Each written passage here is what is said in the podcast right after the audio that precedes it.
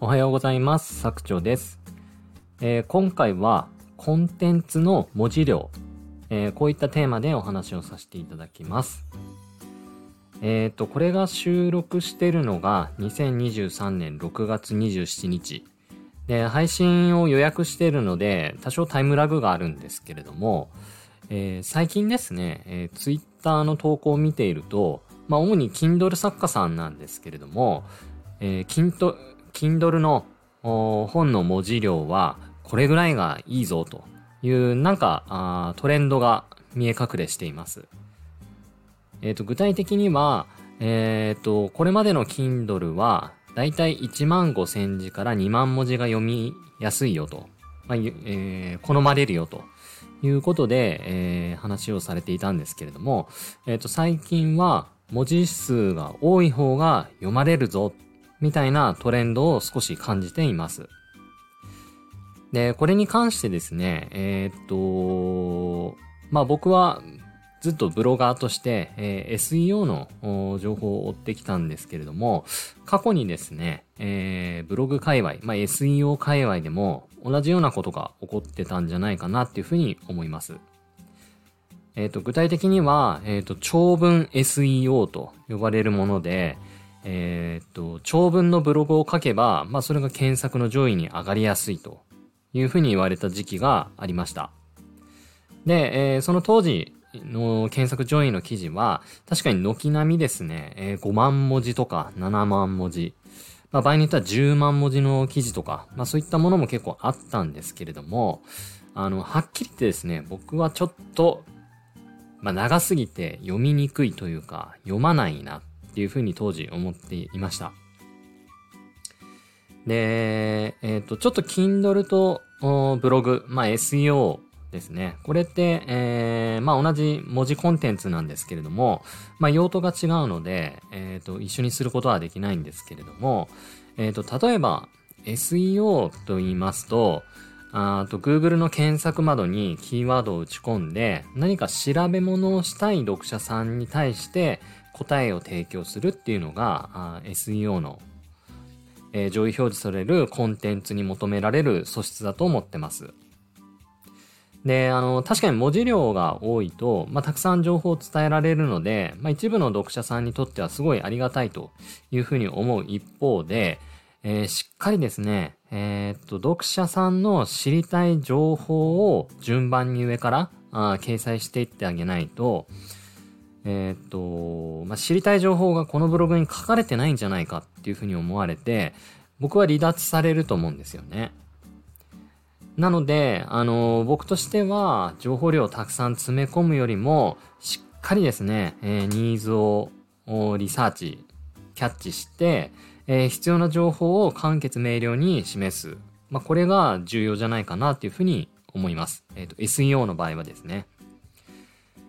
で、Kindle の場合もですね、えー、例えばあ、ノウハウ系を説明する本。まあ、こういうのが、あ Kindle, Kindle 作家さんの中では割と多く書かれており、まあ、収益化しやすいと言われているジャンルだと思うんですけれども、これもですね、どちらかというと SEO コンテンツに、まあ、似てるんじゃないかなっていうふうに僕は思います。まあ、ただ一方ですね、あのー、まあ、検索して、えー、情報を得たいとまあ、今すぐ情報を得たいっていう読者さんよりかは、しっかりあの本読んでですね、えー、情報を得たいっていう読者さんの方が多いと思いますので、えー、ノウハウ本、ノウハウの Kindle 本の場合はですね。なので、まあ、必ずしもですね、あのー、すぐに答えを示して、えー、あげるという必要はないかなとは思うんですけれども、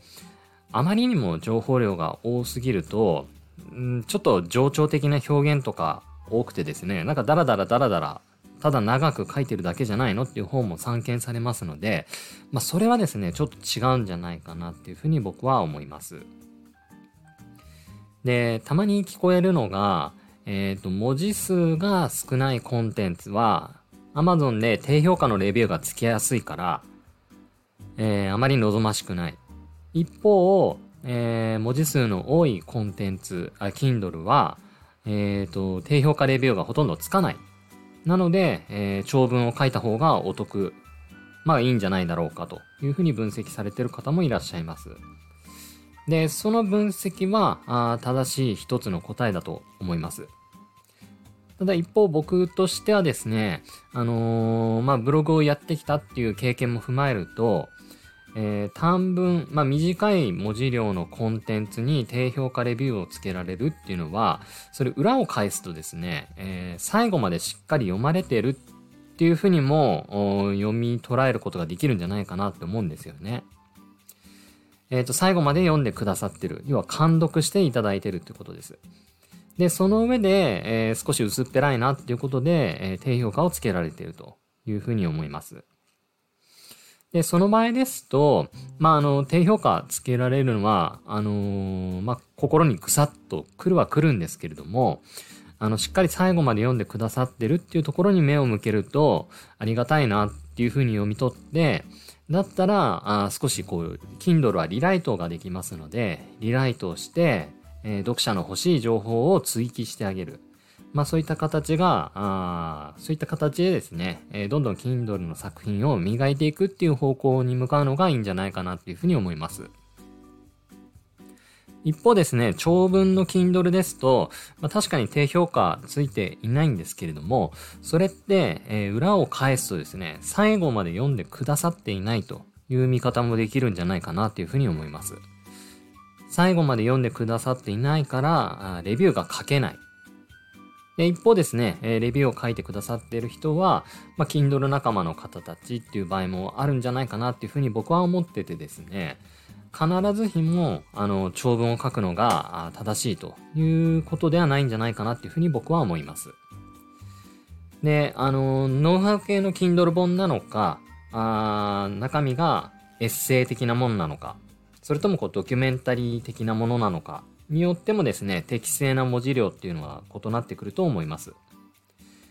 ノウハウ系の本ですと、あまりこう冗長的な表現をせず、あ簡潔明瞭にですね、えー、伝えたい情報を伝えてあげるっていうのが僕は求められてるんじゃないかなっていうふうに思いますけれども、一方あのドキュメンタリー的な書き方、まあ、小説、エッセイみたいな書き方で、書き方ですと、まあ、あえてですね、こう冗長的な表現をして、えー、読者さんを楽しませるっていうところのエンターテインメント、ンント性もあると思いますので、まあ、そういったライティングですと、まあ、必然的に文字数は多くなると思うんですよね。1万5千文字とか2万文字だと、あまり読者さんの感情は動かせない。なので、長文を書くという答えになってくると思います。えー、したがってまとめるとですね、えー、っと、まあ、Kindle ではあ昔から1万5千字から2万文字が読まれやすい。ただここ最近は長文の方が読まれやすいし、稼げるという情報が出回ってますけれども、まあそれはですね、えー、その Kindle 作品の内容によりけりというところがあ僕の答えかなというふうに思います。まあ、こういった言うとですね、あの、結構悩まれる読者さんもいらっしゃると、あ、悩まれる Kindle 作家さんもいらっしゃると思うんですけれども、そこを考えるのがですね、あの、Kindle 作家の仕事だと思うんですよ。なので、あのー、まあ、何文字がいいとか悪いとか、まあ、そういった、あた目の前の数字だけに惑わされずにですね、えー、ご自身の中で、えー、どのぐらいのコンテンツ量だと読者さんは満足してくださるかなっていうところにですね、